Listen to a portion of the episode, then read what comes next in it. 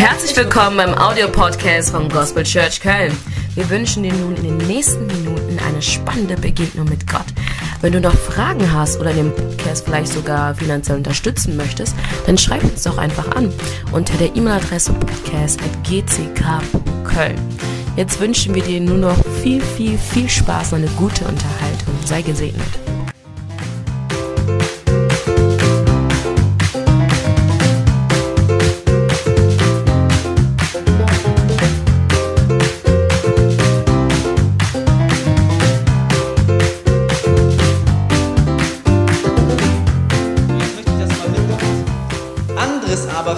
Den, anderes aber fiel auf den felsigen Boden.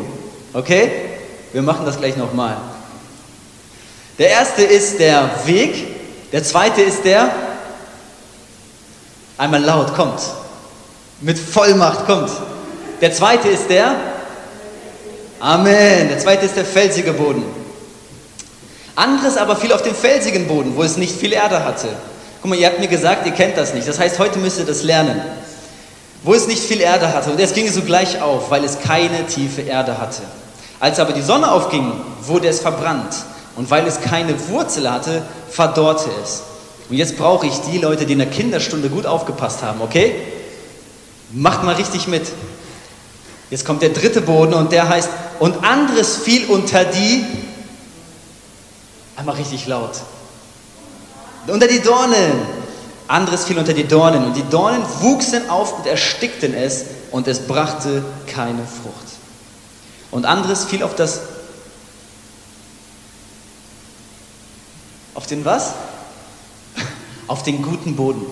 Okay? Das vierte ist der gute Boden. Und es brachte Frucht, die aufwuchs und zunahm. Und etliches trug 30-fältig, etlich 60-fältig und etliches 100-fältig Frucht. Da ist ein Sämann und der sät ein Wort aus. Und Jesus ein paar Verse später erklärt auch, was bedeutet dieses Gleichnis. Gleichnis heißt, es ist gleich einer Sache. Ja? Er erzählt ein Bild, aber dieses Bild hat eine tiefe Bedeutung. Dieses Bild hat eine Bedeutung für dich. Ich möchte das einmal kurz aufschlagen. Ihr könnt das gerne auch aufschlagen, ne, wenn ihr die Bibeln dabei habt. Wenn nicht, tut Buße. Nächstes Mal nehmt ihr die Bibel mit.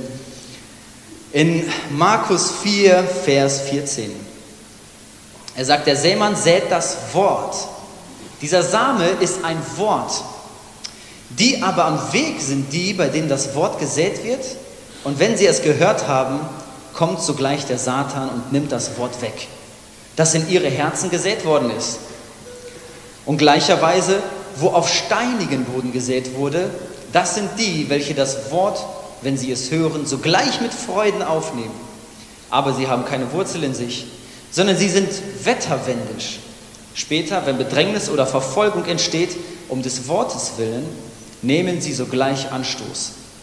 Und die, bei denen unter die Dornen gesät wurde, das sind solche, die das Wort hören, aber die Sorgen dieser Weltzeit und der Betrug des Reichtums und die Begierden nach anderen Dingen dringen ein und ersticken das Wort.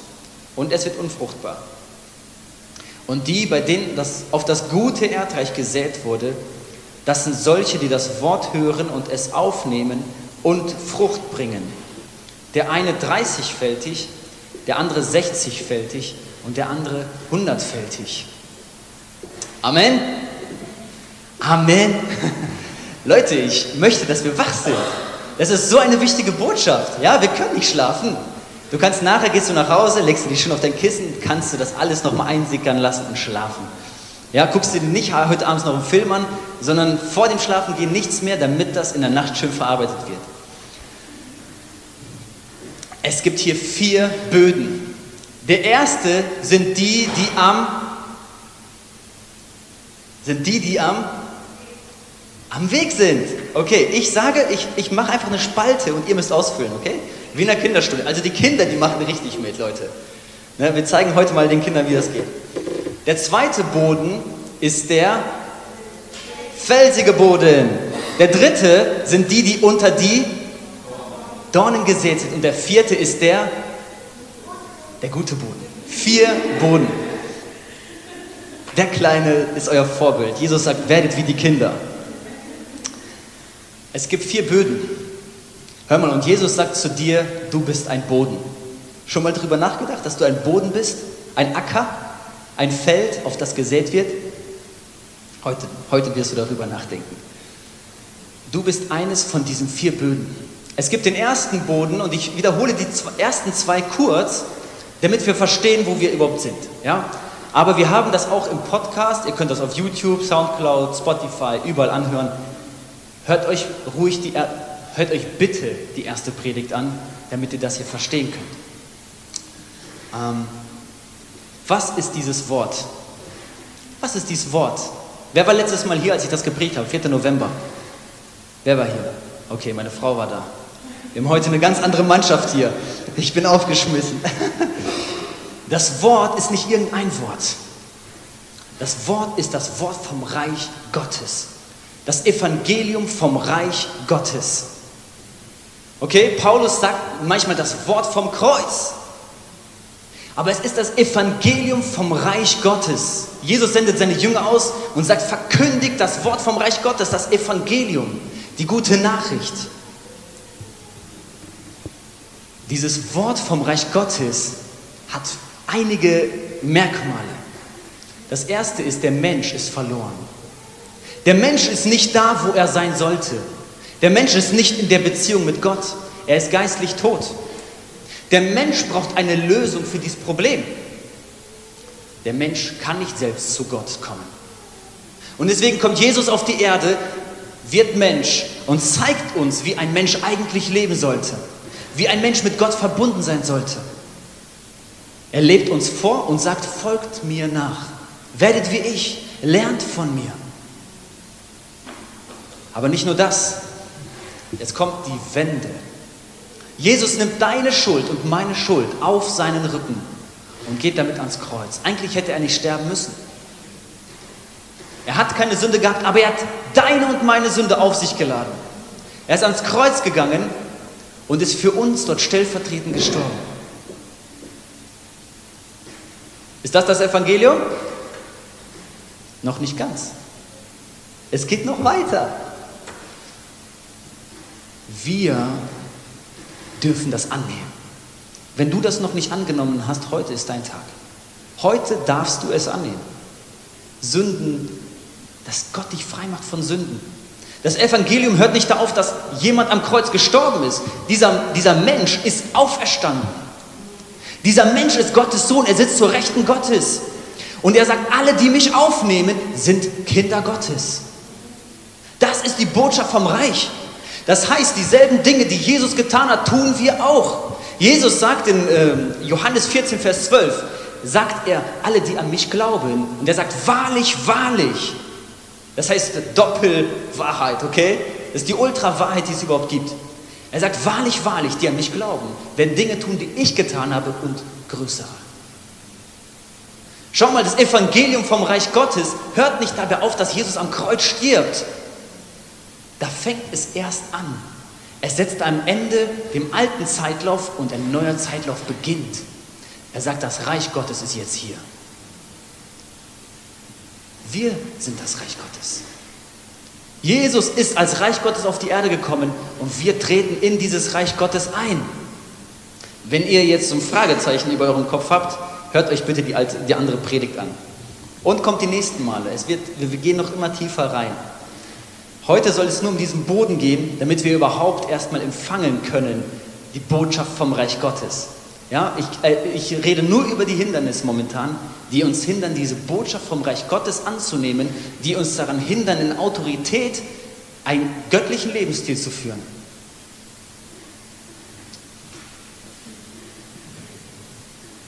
Es gibt dieses Feld 1. Der Feld, das Feld 1 ist auf dem auf dem Weg. Menschen, die auf dem Weg sind, ist ein harter Boden, plattgetreten. Wirfst du ein Samenkorn drauf, er wird nicht in die Erde eingehen. Keine Chance. Es sind Menschen, die ihr Herz verbarrikadiert haben. Ihr Herz ist zu. Jesus sagt, ey, ich habe die beste Botschaft für dich, aber diese Menschen sagen, ich habe mein Lebensbild schon gemalt. Ich habe meine Vision von meinem Leben schon geschrieben. Und sie haben eine Vorstellung von sich selbst, von Gott und lassen die Wahrheit nicht ins Herz rein. Ich habe das öfters erlebt. Ich habe einmal mit jemandem im Seelsorger gesprochen und der sagt, danke, ich höre die ganze Zeit nur, nein, nein, nein, nein, nein. Vielleicht sitzt du hier und denkst, was ist das für ein Typ da oben? Was will der mir denn erzählen? So wie die Pharisäer. Sie begegnen Jesus und Jesus predigt die Wahrheit, aber sie können es nicht annehmen. Sie können nicht. Warum? Weil sie schon eine Lüge in sich tragen. Eine Religiosität. Wenn sie das, was Jesus bringt, annehmen, zerbricht ihre Religiosität. Ihr ganzes System zerfällt und zerscheppert auf dem Boden. Was ist dein religiöses System heute in deinem Herzen? Bist du bereit, dass die Wahrheit es zerstört? Wenn nicht, dann bist du Boden Nummer eins. Der Boden Nummer zwei sind, ist der, der Boden Nummer zwei ist der, kommt Leute, Amen. Meine treuen Schäfchen. ihr seid nicht meine Schäfchen, ihr seid Gottes Schäfchen. Ja? Ich predige nur gerade zu euch. Ich wollte das direkt revidieren. Der felsige Boden. Das heißt, es ist ein lockerer Boden und an manchen Stellen ist auch ein bisschen Wasser. Die Pflanze, der Same kommt da rein, wächst schnell. Nur das Problem ist, diese Wurzeln können nirgendwo greifen. Und kommt eine Dürre, hat diese Pflanze verloren. Er sagt, das sind Menschen, sie sagen, Amen, Bruder, das ist die Botschaft. Sie freuen sich, sagen, ja, Halleluja, das ist, was wir brauchen. Aber dann kommt eine schwierige Zeit und diese Menschen sind wieder weg vom Fenster. Hui. Es kommt eine Bedrängnis und diese Menschen sind weg. Auf einmal ist nicht alles so schön und diese Menschen sind ganz schnell weg. Und ich habe letztes Mal darüber erzählt, wie in China es in den, äh, vor 50 Jahren angefangen hat, da wirklich Verfolgung zu geben.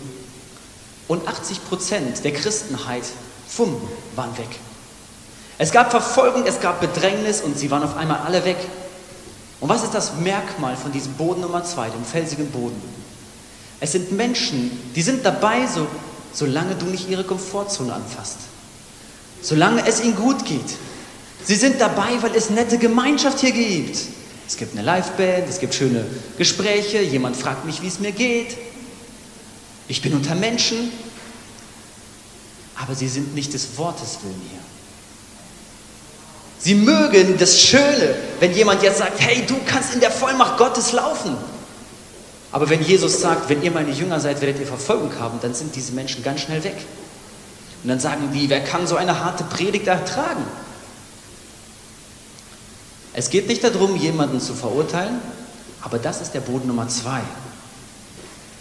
Und ich habe letztes Mal in der Mitte vom Boden Nummer zwei sozusagen aufgehört und ich möchte da jetzt ein bisschen weitermachen bevor wir zu Boden Nummer 3 gehen.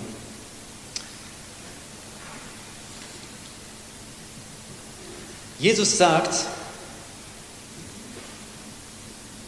der Knecht ist nicht größer als sein Herr. Haben sie mich verfolgt, werden sie auch euch verfolgen. Haben sie auf mein Wort argwöhnisch Acht gehabt, werden sie auch auf das eure argwöhnisch Acht, Acht haben. Entschuldigung.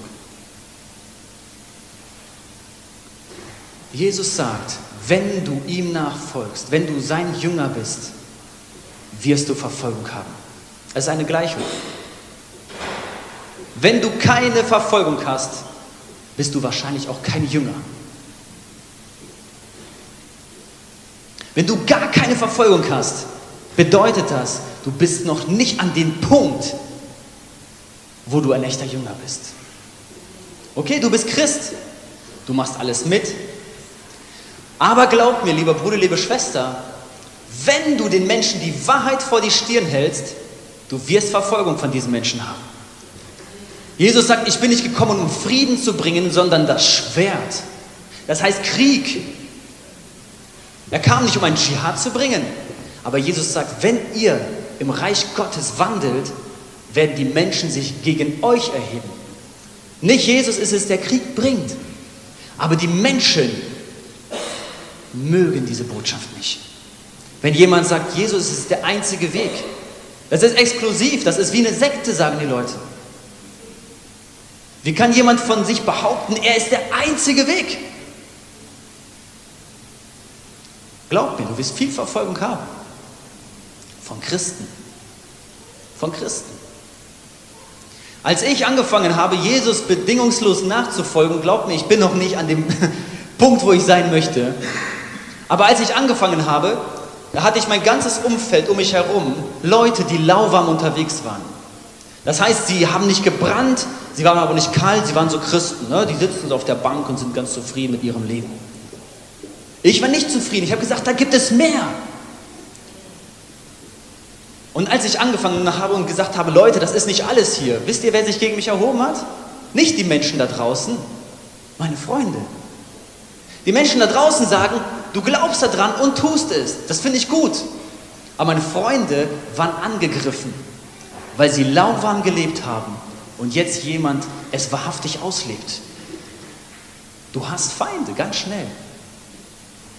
Du wirst das Schwert erleben.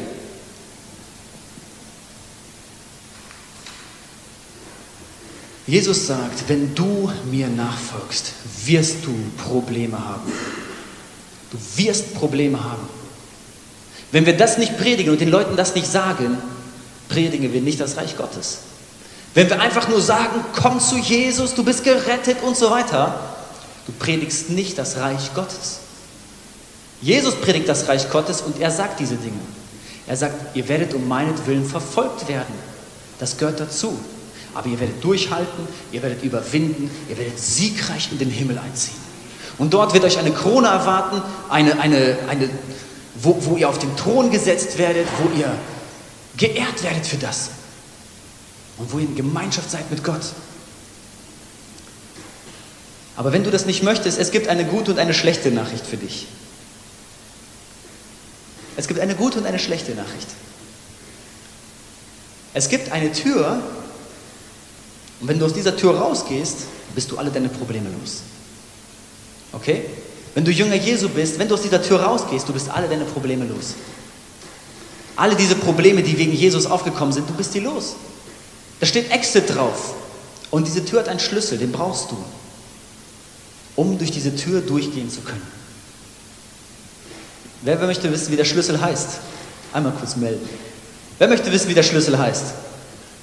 Okay, ich hoffe, ihr braucht diesen Schlüssel nie. Ja, es ist kein guter Schlüssel. Dieser Schlüssel, der Schlüssel heißt Kompromiss. Ganz einfach. Mach einen Kompromiss und du bist die Probleme los. Hör auf, radikal für Jesus zu sein und du bist deine Probleme los. Leute werden dich nicht mehr komisch angucken. Du bist einer, du gehörst dazu, du bist anerkannt. Kein Problem. Mach diesen Kompromiss und du bist dabei. Du nimmst diesen Kompromiss, gehst durch diese Tür und du wirst dich umdrehen und auf der Rückseite der Tür steht Exit Jüngerschaft. Willkommen im Christentum. Weißt du, wo du gerade gelandet bist?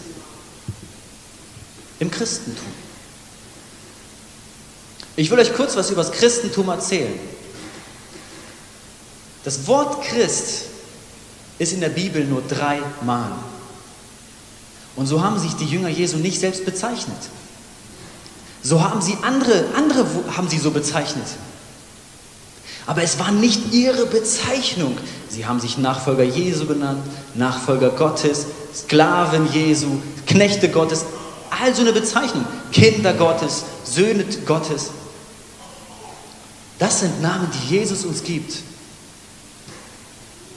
Aber Christen wurden sie genannt von außerhalb. Ich möchte euch kurz diesen Unterschied erklären, weil ich sehe die Fragezeichen über euren Köpfen.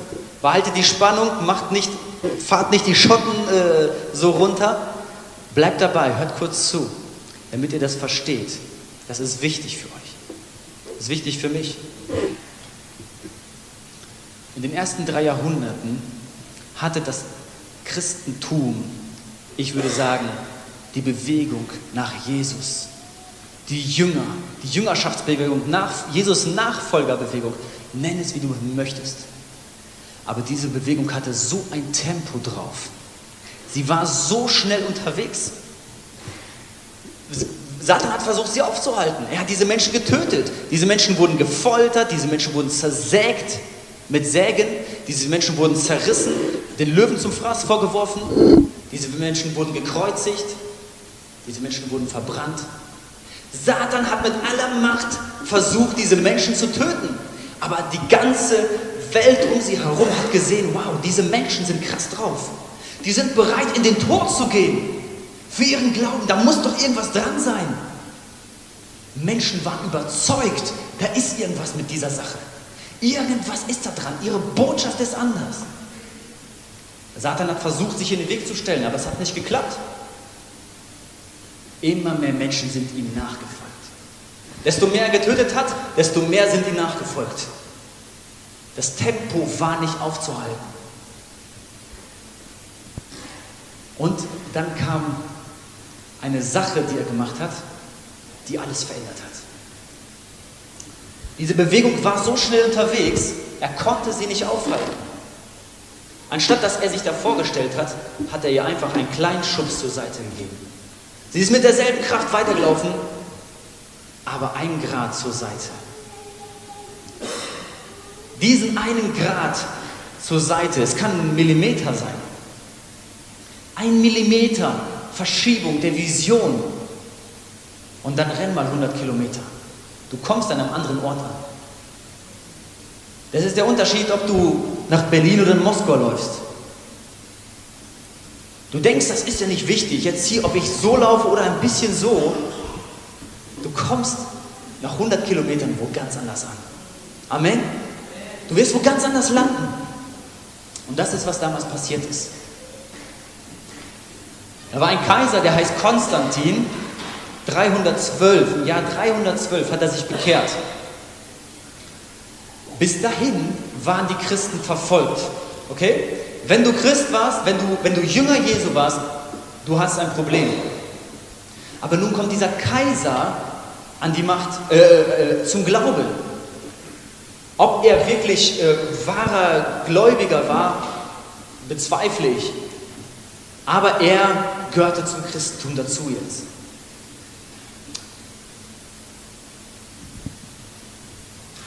Und er sagte, das Christentum ist jetzt die Staatsreligion. Alle sollen diesen Gott anbeten. Aber er konnte nicht alle drinnen behalten und deswegen hat er Kompromisse gemacht.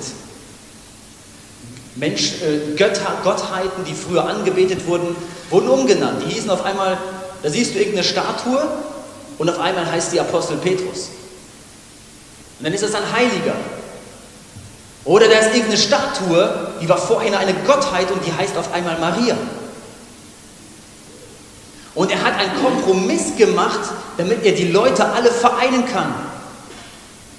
Und rate mal, jetzt hattest du ein Problem, wenn du nicht Christ warst. Wenn du etwas anderes gelehrt hast, als der Staat oder das Konzil vorgegeben hast, du hast ein Problem gehabt. Diese Menschen wurden getötet.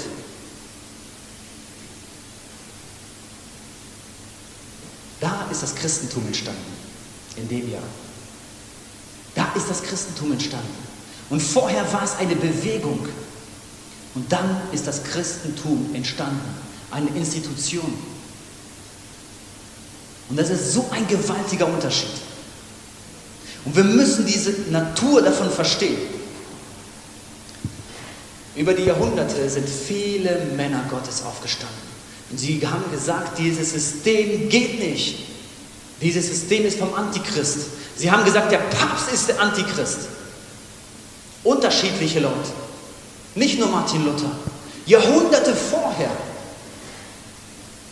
Da gab es Waldenser, Osteuropa. Es gab Leute in Spanien. Und ratet mal, bei den Kreuzzügen ist die katholische Kirche dann in Land marschiert und hat Hunderte, Hunderttausende von ihnen abgemetzelt. Die sind nicht nur gegen die Muslime gegangen. Die haben Juden getötet. Sie haben äh, diese ganzen wahren Jünger getötet, weil sie eine Gefahr waren für das System. So, ich wollte nur diesen kurzen Exkurs geben zum Christentum und Jüngerschaft. Jünger sein. Warum? Weil hier sehen wir, wie ein Kompromiss dazu führt, dass du die Menschen alle schön beisammen hältst. Und du hast die ganze Bandbreite von Feld 2 in deiner Kirche sitzen. Man sagt nicht, tue, kehre um, tue Buße, sondern man sagt, ist okay, das ist deine Art und Weise, wie du halt mit Gott kommunizierst, wie du mit Gott lebst, wie du Gott anbetest, ist kein Problem. Und man macht Kompromisse. Ratet mal, was Gott davon hält.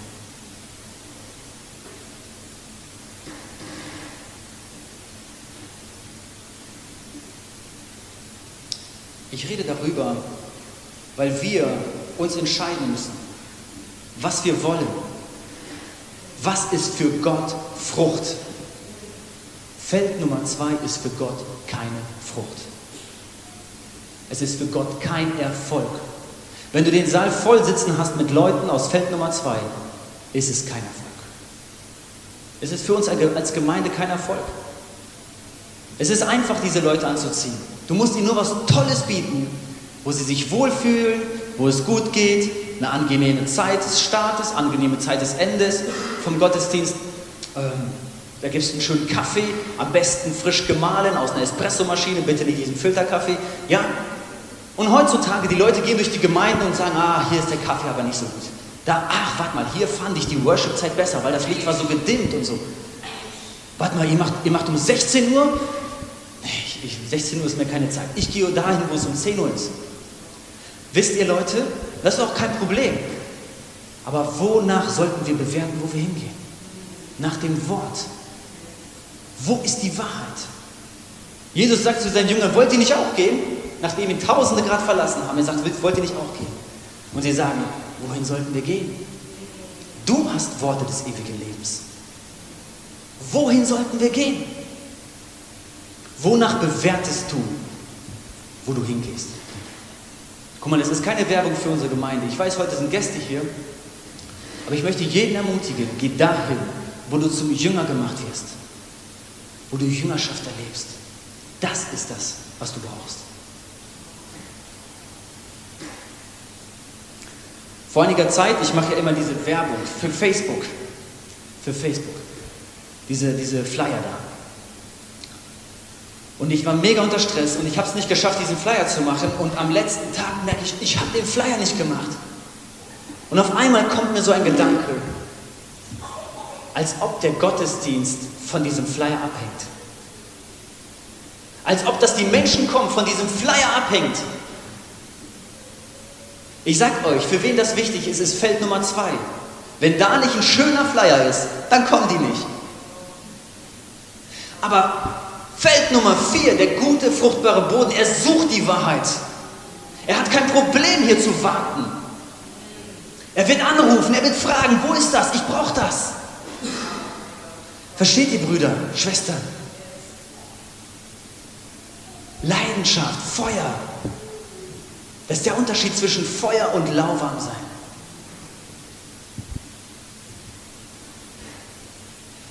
Und ich habe mir das so vorgestellt, wie eine Person, die gestorben ist und da ist nur noch ein Körper.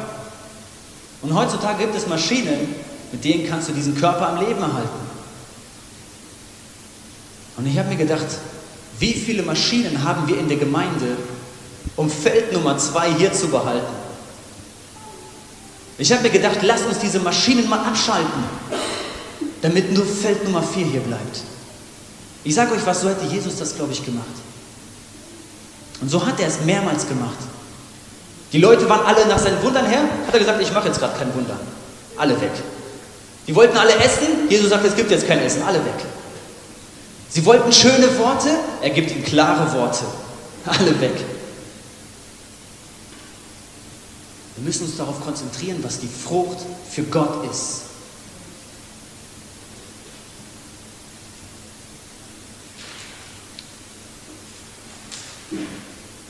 Es gibt Feld Nummer drei. Feld Nummer drei ist unter die, unter die Dornen. Und die, bei denen unter die Dornen gesät wurde, das sind solche, die das Wort hören, aber die Sorgen dieser Weltzeit und der Betrug des Reichtums und die Begierden nach anderen Dingen dringen ein und ersticken das Wort und es wird unfruchtbar.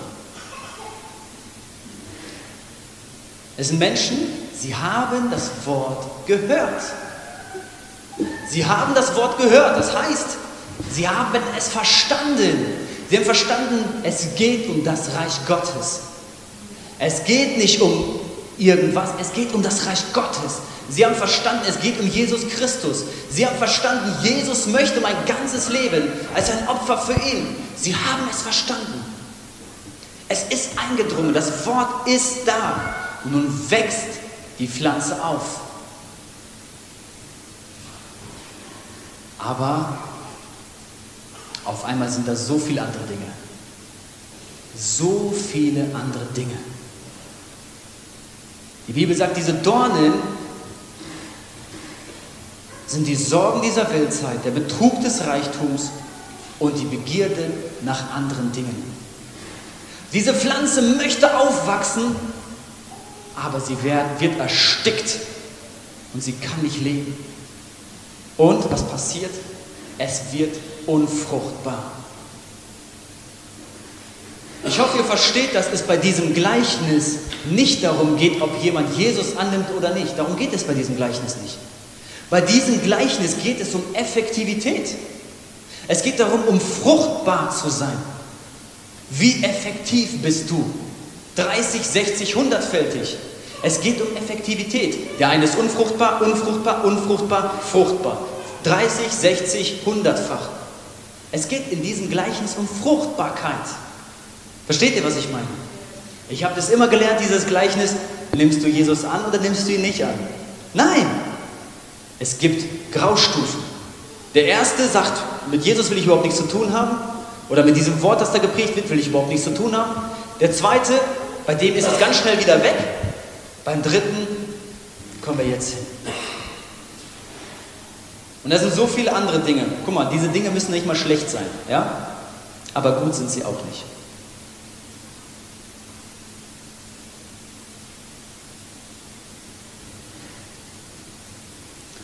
Ich brauche kurz einen Freiwilligen. Ich bin irgendwie froh, dass David hergekommen ist. Ich habe ihn mir gerade eben schon ausgesucht. Du bist doch bestimmt ein Freiwilliger, David, oder? nee? Du brauchst nicht reden, du brauchst nicht reden. Okay. Wer, ein Freiwilligen bräuchte ich, einmal kurz. Ein Freiwilliger. Oh, Tilo. Tilo, ich wusste es, dass du kommst. So, Tilo, hilfst du mir ganz kurz? Ähm, und zwar, ich habe eine Aufgabe für Tilo. Hier sind mehrere Boxen. Ja? Hier sind mehrere Boxen. Und Tilo, ich sag dir nur, ähm, diese Boxen stehen für unterschiedliche Dinge. So viele du tragen kannst, darfst du behalten. Alles, was hinter dieser Box steht, nachher darfst du es behalten. Okay? Das heißt, nimm so viel du kannst. Ja? Versuch so viel aufzuladen, wie du kannst. Wenn du es wenn mal probieren möchtest. Du musst dich hier nicht äh, albern machen. Versuch einfach so viel aufzuladen, wie du kannst. Überleg, wie kannst du das am besten machen. Und alles, was du auf die andere Seite schaffst, gehört dir.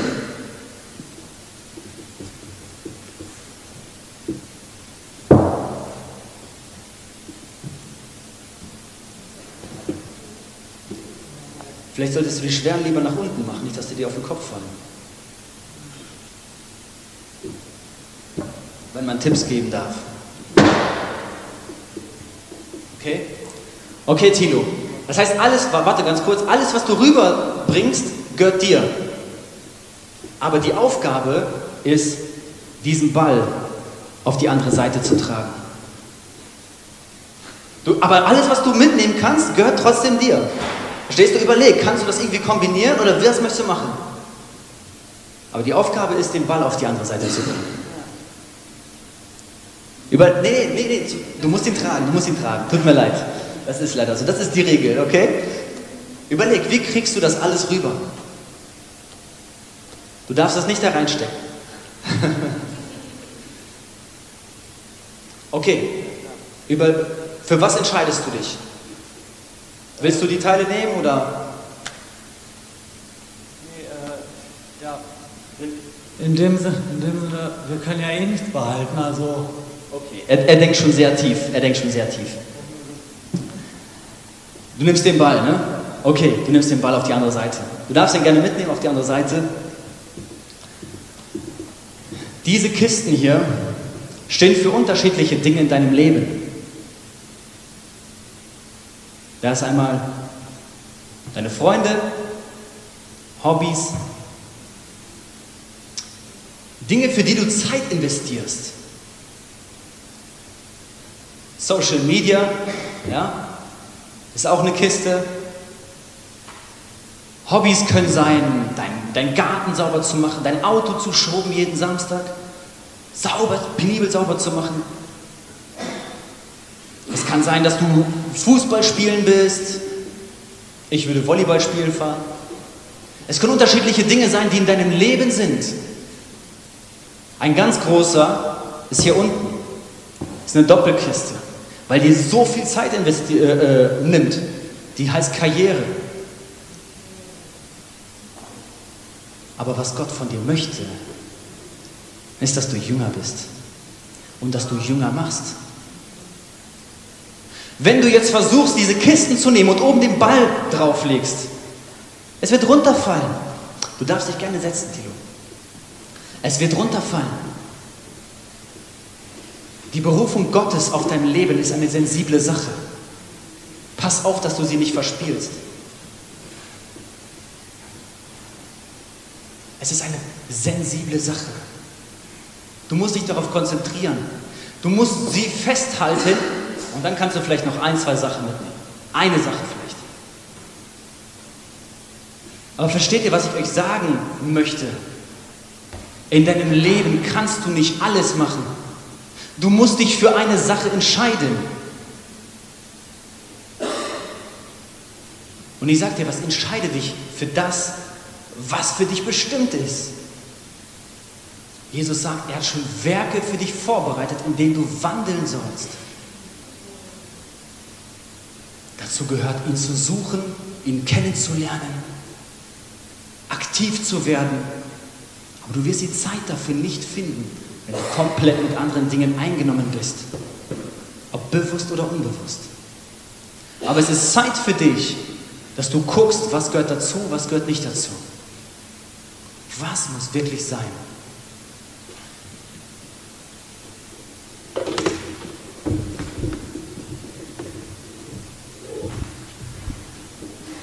Wisst ihr, viele Leute sagen, Gott hat mich gesegnet mit diesem Geld. Gott hat mich gesegnet mit diesem Auto, mit diesem Haus. Sage ich, nein, hat er nicht. Er hat dich nicht damit gesegnet. Du hast dafür gearbeitet. Für das Auto, für das Geld hast du die Berufung zur Seite gelegt und hast die Kiste genommen. Eine Kiste mit nichts drin. Du hast dich entschieden. Wisst ihr, Jesus sagt, trachtet zuerst nach dem Reich Gottes und alles andere wird euch gegeben werden. Wenn jemand das tut und ich das sehe und er bekommt alles, dann sage ich Amen, du bist gesegnet. Aber wenn jemand sein Leben lang hart arbeitet, Karriereleiter aufsteigt und dann viel Geld macht und mir dann erzählen möchte, er ist gesegnet, er ist nicht gesegnet. Es ist A, 1 plus 1 ist gleich 2, fertig. Das ist logisches Denken. Da braucht er mir nicht erzählen, er ist gesegnet. Segen ist übernatürlich. Es ist Fleisch und es ist Tod. Es hat keinen Wert fürs ewige Leben. Meine Familie, meine Familie kann mir zum Götzen werden. Ich habe mal mit einem Pastor gesprochen, den ich sehr schätze. Schätze ihn nicht gering. Und wir hatten über das Fasten gesprochen. Er sagt, nee, Fasten mache ich nicht. Meine Familie würde das nicht verstehen, dass ich nicht zum Essen komme. Ich verstand die Welt nicht mehr. Versteht ihr? Man muss die Familie einfach dann gewöhnen, dass man zwischendurch mal nicht zum Essen kommt, weil man Gott sucht. Aber das ist so eine billige Ausrede. Schönheit. Leute, wie viel Zeit investieren wir dafür? Ich meine das ganz ernst. Facebook, ja, das ist mein Problem. Ich bin jetzt gerade mit Annika einen Planer machen. Wie viel Facebook darf ich? Wie viel ist gut überhaupt? Das sind so viele Diskussionen. Und am Ende denke ich, ich brauche die überhaupt nicht, die ganzen Diskussionen. Warum lese ich mir das alles durch? Die ganzen Hassreden gegeneinander. In der Zeit hätte ich Gott finden können. Ganz stark.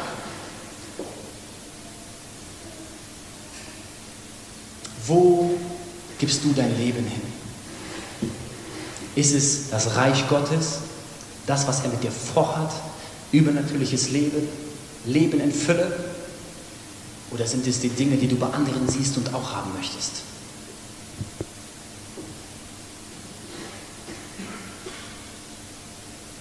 Das Schwierige darin ist, nicht was wir tun sollen, sondern was du nicht mehr tun sollst.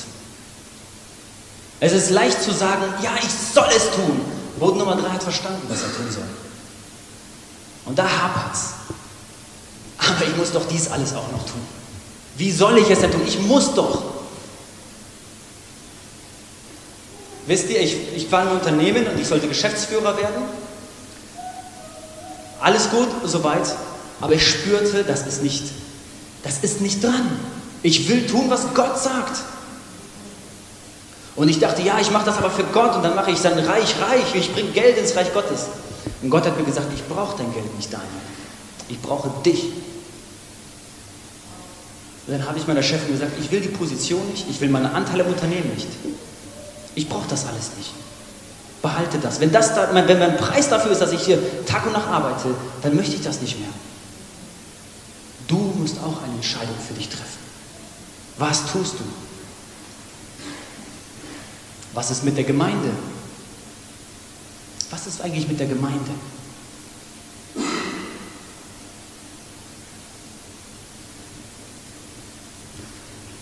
Warum spreche ich über diese Frucht und dass wir erstmal identifizieren, was wirklich Frucht ist? Warum? Damit wir Frucht bringen können. Wenn wir nach unseren eigenen Plänen definieren, was unsere Ziele sind, wir erfüllen nicht die Ziele Gottes. Versteht ihr? Wir erfüllen unsere Ziele. Wir können nachher feiern, wir können glücklich sein, aber es war nicht der Wille Gottes. Mose bekam genaue Anweisungen, wie er die Stiftshütte machen soll. Und er war exzellent da drin. Er hat alles genauso gemacht, wie Gott gesagt hat. Und ich möchte uns mal mit uns darüber sprechen. Leute, wenn wir von einem Tempelbau sprechen, wenn wir vom Reich Gottes sprechen, was ist dann der Tempel? Einmal ein Wort. Was ist der Tempel?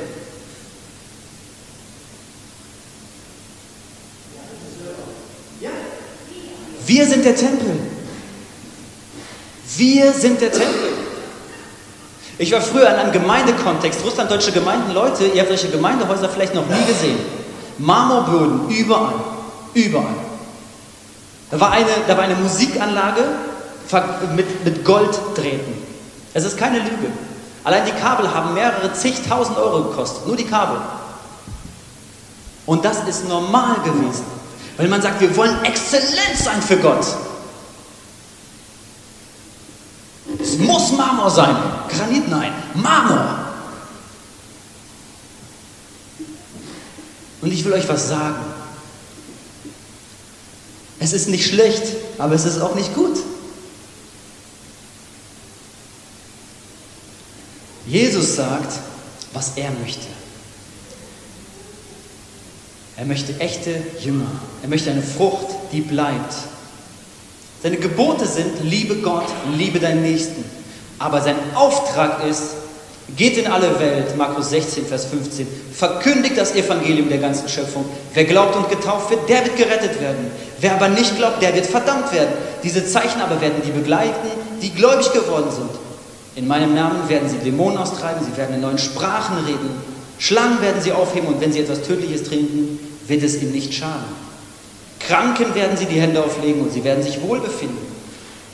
Matthäus 28, Vers 19. So geht nun hin und macht zu Jüngern alle Völker. Tauft sie auf den Namen des Vaters und des Sohnes und des Heiligen Geistes. Lernt sie alles halten, was ich euch befohlen habe. Und siehe, ich bin bei euch alle Tage bis an das Ende der Weltzeit. Das ist ein Bauplan. Versteht ihr? Das ist ein Bauplan. Jesus sagt, ich baue meine Gemeinde. Er ist der Bauherr. Er ist der Architekt. Er sagt, ihr seid Steine, lebendige Steine, die ich in meinen Tempelbau einfüge. Aber Jesus macht den Plan. Ich war in diesem Kontext, wo man gedacht hat, man baut Gemeinde, wenn man eine Gemeinde baut, wenn man ein Gemeindehaus baut. Aber das ist ein Haus, versteht ihr? Der allmächtige Gott wohnt nicht in einem Haus, das von Menschen gemacht ist. Jesus sagte zu der Samariterin, es wird eine Zeit kommen, da werden sie mich in Geist und in Wahrheit anbeten. Nicht auf diesem Hügel, auf dem oder in Jerusalem. Das sind alles nur Schatten. Das ist alttestamentlich. Der, das ist ein Schatten auf Christus hin, auf das wahre Reich Gottes, auf den wahren Tempel, der wir sind. Wenn ich jetzt mein ganzes Geld nehme und investiere in einen neuen Tempel, wo wir Gott anbeten wollen, habe ich das ganze Konzept falsch verstanden. Gott sagt, ich will in deinem Tempel sein. In dir will ich sein. Da rein musst du investieren. Zu den Menschen nach draußen zu gehen, da rein müssen wir investieren. Das muss unser Ziel sein. Das muss die Frucht sein. Das ist der Tempel, den wir vor Augen haben. Wahre Jünger Jesu, die aneinandergereiht einen riesigen Tempel ergeben. Das ist Exzellenz, versteht ihr?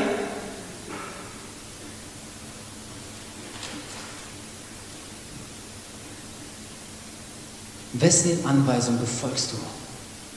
Wie du denkst, wie man Gemeinde baut oder wie Gott denkt, wie man Gemeinde baut? Das ist der Unterschied zwischen Geist und Fleisch. Fleisch sagt, ich weiß, wie man es macht. Und im Geist sind wir abhängig von Gott. Und wir lesen. Und dann geht es nicht darum, wie in Brasilien, Rio de Janeiro wo die, oder Sao Paulo, wo die einen riesigen salomonischen Tempel gebaut haben. Mit, mit Millionen dafür ausgegeben haben. Darum geht es nicht. Hättet ihr dieses Geld den Armen gegeben, Gott hätte euch das wiedergegeben und ihr könntet wieder den Armen geben. Und dann spricht man von einem Segen Gottes. Es hat damit nichts zu tun. Leute, ich spreche so klar, weil dieses falsche System fallen muss. Es ist antichristlich. In meinem Kontext waren es Gemeindehäuser. Heutzutage, was ich erlebe, ist Events. Man baut ein Event und man möchte, dass in diesem Event Gott ist. Und dieses Event muss perfekt sein, exzellent sein. Weißt du, was Gott möchte? Er möchte, dass du exzellent bist. Und dann ist er da.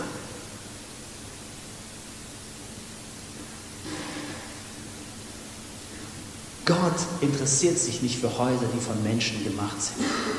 Er interessiert sich für Herzen, die ihm gehören. Nicht nur am Sonntag, Montag, Dienstag, Mittwoch, Donnerstag, Freitag, Samstag.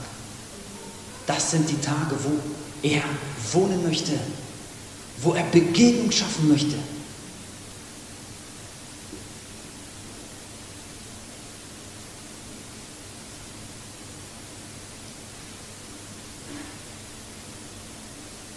Wie erfüllen wir Gottes Auftrag? Als erstes müssen wir ihn verstehen. Wir müssen daran glauben und machen. Und alles andere, was noch dazu kommen möchte, müssen wir beiseite schieben. Sonst sind wir wie als Gemeinde, genauso wie ein Mensch, voller Dornen. Und sie werden uns ersticken. Und wir haben nicht mehr Zeit für das Wesentliche. Und ich habe manchmal, ich habe einmal Häuser gesehen, riesengroße Häuser. Und Gott sprach zu mir, Daniel, siehst du, das ist Unfruchtbarkeit. Diese Menschen haben ihr ganzes Geld daran investiert, dass sie ein Haus haben, aber haben keine Kinder. Wir können unsere ganze Energie darin investieren, dass wir ein perfektes Event haben. Wir können unser ganzes Geld hier sammeln, damit wir einen guten Raum haben. Oder wir können uns auch einfach darauf konzentrieren, geistliche Kinder zu machen, Jüngerschaft zu machen. Meine Frage an dich ist, lieber Bruder, liebe Schwester, worin investierst du dich? Worin investierst du dich?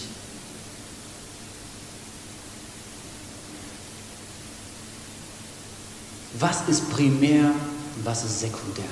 Was steht auf Stufe 1 und was steht auf Stufe 2?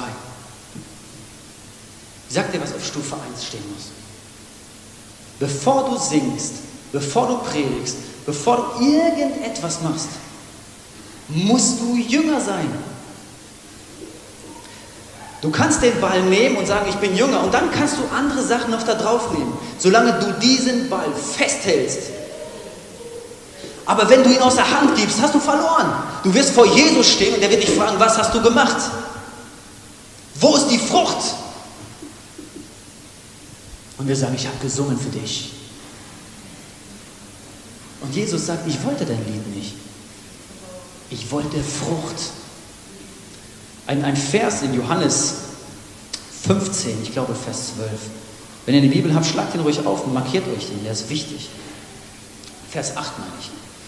Dadurch wird mein Vater verherrlicht, dass ihr viel Frucht bringt und meine Jünger werdet. Willst du Gott anbeten? Werd Jünger und bring viel Frucht. Dadurch wird Gott verherrlicht. Was ist der richtige Gottesdienst? Dein Leben als ein Opfer Gott zu geben.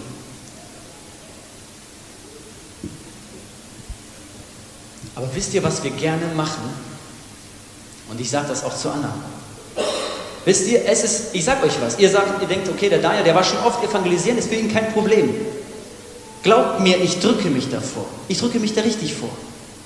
Ich habe nicht immer Lust drauf, jetzt gerade Ablehnung zu bekommen. Ach, ich habe schon ein paar Wochen keine Ablehnung mehr bekommen, jetzt gehe ich mal wieder raus und kassiere mal wieder richtig. Vielleicht spuckt mir heute sogar jemand ins Gesicht für das Evangelium. Nein, sowas, ich will das nicht. Und wisst ihr, was ich dann gerne mache?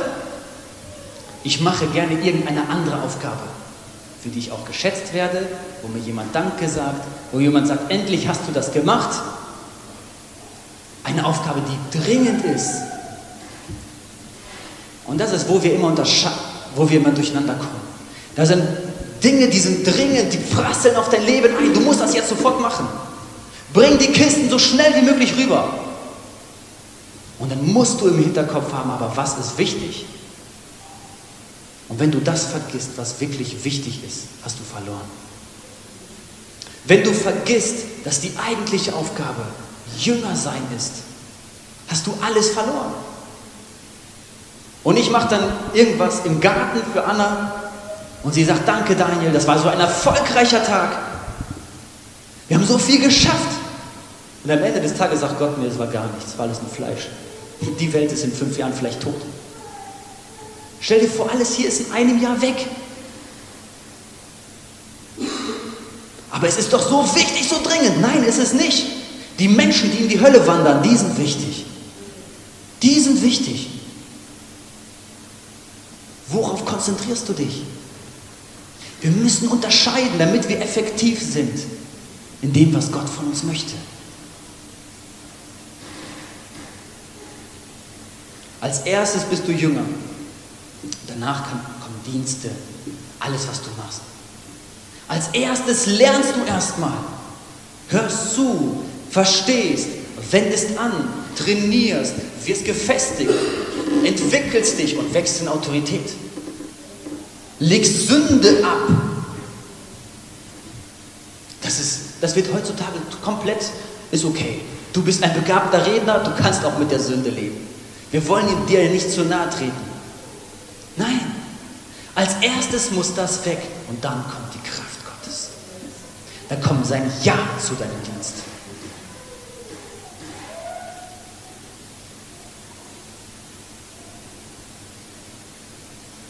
Was meint ihr, wie das ist, wenn ich zu meiner Frau komme? Ich habe sie die ganze Woche schlecht behandelt. Ich war andauernd schlecht zu ihr, habe sie angepöbelt, schlecht mit ihr geredet. So die ganze Zeit. Sie hat mich um Dinge gebeten, die ich erledigen sollte, musste sie dann im Endeffekt selbst machen. Ich habe ihr nicht im Haushalt geholfen, war die ganze Zeit nur draußen, irgendwo Billard gespielt oder so. Habe mit Leuten, Männern abgehangen. Bin die ganze Woche, habe Spaß gehabt. Jetzt komme ich nach Hause, nehme die Gitarre und sage, Anna, ich liebe dich ja so sehr. Ich singe dir jetzt ein Liebeslied. Hör gut zu. Was meint ihr? Entschuldigung, da kommt mein norddeutscher Akzent. Was meint ihr? Will sie das Lied haben? Die hat kein Interesse an diesem Lied. Sie will nichts von diesem Lied hören. Sie will nichts von diesem Lied hören. Und was meinst du? Du kommst hier hin vor Jesus und sagst, Jesus, mein Lied. Und das passt so gut, weil heute ein Liebeslied ist. Leute, das ist nicht falsch. Ich singe meiner Frau ja auch Lieder und sage schöne Sachen. Aber wisst ihr, wann das schön ist? Wenn ich auch in der Woche auf die Kinder aufgepasst habe, wenn ich ihr geholfen habe, Dinge erledigt habe, die Woche über schon nett gewesen ist. Und dann komme ich und singe ihr. Und dann sagt die, ja, ich bin so glücklich. Alles andere, dann denkt sie, der will mich doch hier. Was soll das? Dann ärgert sie sich nur noch mehr. Jesus sagt, ihr ehrt mich mit eurem Mund, aber eure Herzen sind fern von mir. Eure Herzen sind fern von mir. Leute, Priorität 1, Jünger sein, Jünger machen. Alles andere danach. Alle Dienste in der Gemeinde danach. Wenn wir effektiv sein wollen. Und es ist nicht unmöglich. Das heißt jetzt nicht, du wirst jetzt nie mehr irgendeinen Dienst machen können. Als erstes, schmeiß Social Media raus. Alle komischen Hobbys, die du eigentlich gar nicht brauchst. Kannst reduzieren. Überleg mal, wie du deine Zeit, äh, deine Zeit managen kannst. Geh zu Stefan und lern von ihm. Er kann dir dabei helfen. Es geht hier um Menschen, die verloren gehen. Okay.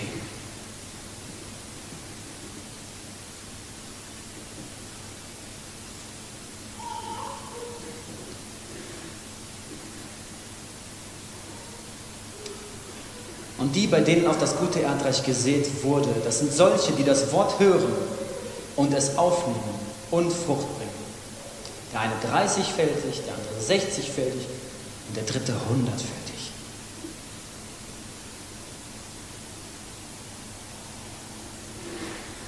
Halleluja.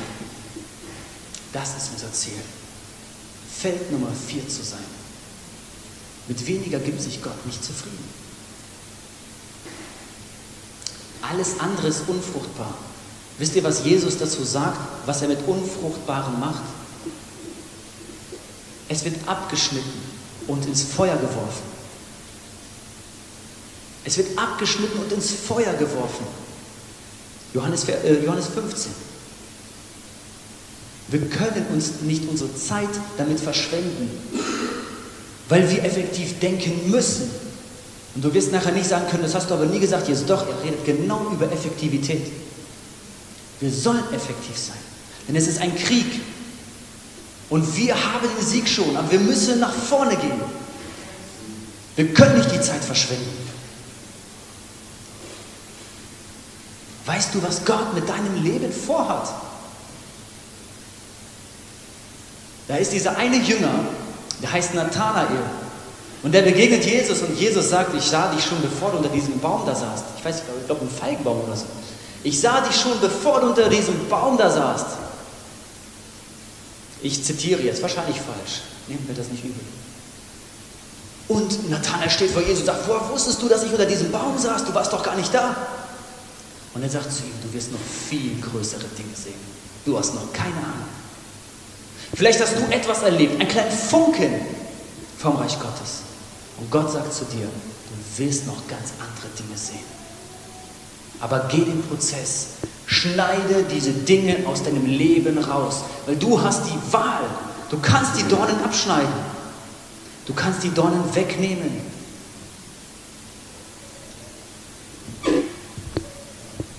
Was ist es, was dich unfruchtbar macht, obwohl du weißt, was du tun sollst? Vielleicht ist es, Du bist vor einem Freund, er ist nicht Christ. Du willst ihm von Jesus erzählen, aber du willst nicht dein Ansehen verlieren.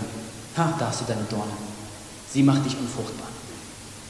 Die muss abgeschnitten werden und dann kannst du die Wahrheit erzählen. Ob dieser Mensch dann glaubt oder nicht, ist egal. Und wenn dieser Mensch dich dann verleugnet und verachtet, dann bist du ein Jünger Jesu. Preis den Herrn. Und warum hast du die Verleugnung nicht von ihm? Weil du kein Jünger Jesu bist. Es gibt einen Prozess und man ist vielleicht nicht von Anfang an perfekt, aber wir gehen einen Prozess. Wir wachsen, wir werden stärker, wir lernen, wir entwickeln uns. Und dann kommt es 30-fältig, 60-fältig, 100-fältig. Und was ich, was ich stark an diesem Bild von diesen Böden finde, es ist nur Boden. Alles, was danach passiert, macht Gott. Er wirft den Samen rein und dieser Same zieht alles aus der Erde heraus. Versteht ihr? Dieser Same zieht es aus der Erde heraus. Dieser Same zieht die Erde in sich hinein. Jetzt müssen wir mal verstehen, wie das biologisch ist. Diese Erde wird verwandelt zu einer Pflanze. Sie bekommt eine neue DNA. Sie war vorher einfach nur Erde. Versteht ihr? Aber dieser Same drängt sich mit Wasser und er saugt das Leben und er saugt die Mineralien und alles in die Pflanze rein und es entsteht eine Pflanze. Und diese Erde, die vorher einfach nur Erde war, bekommt eine neue DNA. Es wird eine, eine andere Sache. Versteht ihr, wie stark das ist? Ich musste darüber nachdenken und ich war so erstaunt. Und das ist, was Gott mit dir machen möchte. Du schaust dich an und denkst, wie kann aus mir irgendwas werden? Wie kann Gott mich gebrauchen? Lieber Bruder, liebe Schwester, lieber Freund, lieber Besucher. Ich habe nicht gesagt, dass du irgendetwas kannst, aber Gott kann alles. Sein Samen, sein Reich Gottes in deinem Herzen. Puh. Erweckung, Leben. Aber alles Unfruchtbare muss weg. Ich möchte noch kurz einen letzten Punkt, bevor ich schließe, du kannst gerne auch schon nach vorne kommen. Einen letzten Punkt, den ich schon mehrmals gesagt habe. In der Bibel gibt es nur eine Erweckung, die beschrieben wird, eine Natur von Erweckung, eine Art von Erweckung. Und das ist, wenn ein Toter zum Leben kommt. Ob es körperlich ist oder ob es geistlich ist. Wir denken, Erweckung ist vielleicht, wenn der Saal voll ist. Nein, das ist keine Erweckung. Erweckung ist, wenn du geistlich tot bist und dann zum Leben kommst. Wenn Menschenmassen ein Stadion füllen und alle sind Jünger Jesu und begeistert von Gott, dann ist das nicht Erweckung, dann nennt man das Frucht. Dann nennt man das 60, 30, 100-fältig Frucht. Das ist immer nur eine Person, die erweckt ist. Immer nur eine Person, die zum Leben kommt, geistlich aufwacht und merkt, hier geht es so nicht weiter. Meine Freunde glauben nicht an Gott, sie gehen in die Hölle. Diese Menschen auf der Straße, sie gehen in die Hölle. Und diese Person wacht auf und tut ihren Mund auf, bezeugt Jesus, tut Wunder. Und dann kommt Frucht und mehr Frucht und mehr Frucht und mehr Frucht. Und andere Menschen werden auch erweckt. Andere Menschen werden auch erweckt. Aber es ist immer ein Individuum, das sich entscheidet. Immer eine Person, die sich entscheidet, nicht mehr tot zu sein, sondern lebendig zu sein. Wer macht dich lebendig? Es ist der allmächtige Gott, der auch Christus aus den Toten auferweckt hat. Ich möchte, dass wir aufstehen.